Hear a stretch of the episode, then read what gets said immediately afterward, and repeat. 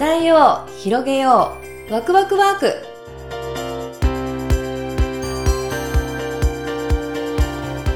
皆さんおはようございます。伊藤ひろみです。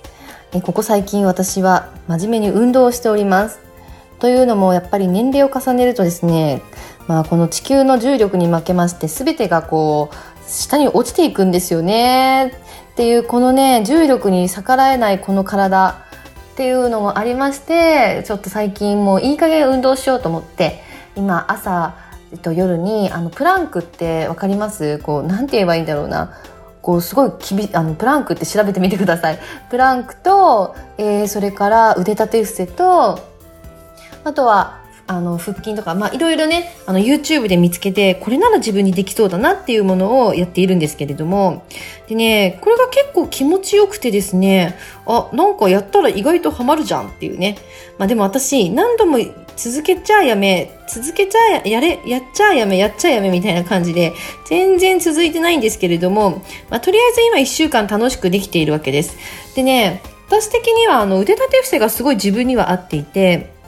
で、なんでかっていうと、腕立て伏せすると、多分腕の筋肉かな、肩周りが緩むのか、肩こりがね、なくなっていくんですよね。だからこれはやっぱり続けようと思ってで何事もちょっと成果が出るとこう調子に乗って続けたくなるっていうのが人間の心理ですよね。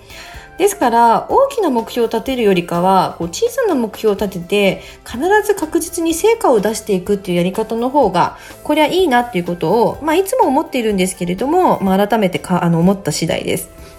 はい。まあこうやってね、これから夏に向けて体をね、あの肌を露出していきますから、やっぱもうね、ちょっとこう足を出すのはね、昔はミニスカートか短パンとかね、結構普通に足を出すことに抵抗がなかったんですけど、今ね、写真で見るともうムチムチなんですよね、ほんと。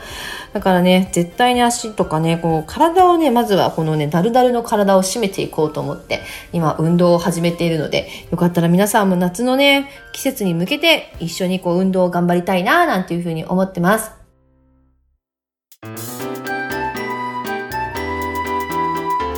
で、今日のワクワクワークなんですけれども、たまにはちょっとバカになってみようというテーマでお送りしたいと思います。どういうテーマだっていう話なんですけれども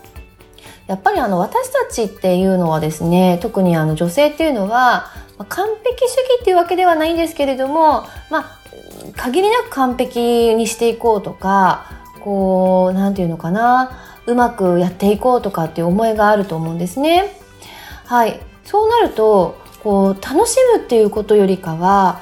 こう完璧ちゃんとしなきゃっていうことが前に立ってしまって本来の目的を忘れてしまうことっていうのがあると思うんですね。まあ仕事、ビジネスっていうのはお金を稼ぐことですから、やっぱりそういった意味では稼ぐことにコミットして完璧を求めていくべきだとは思うんですけれども、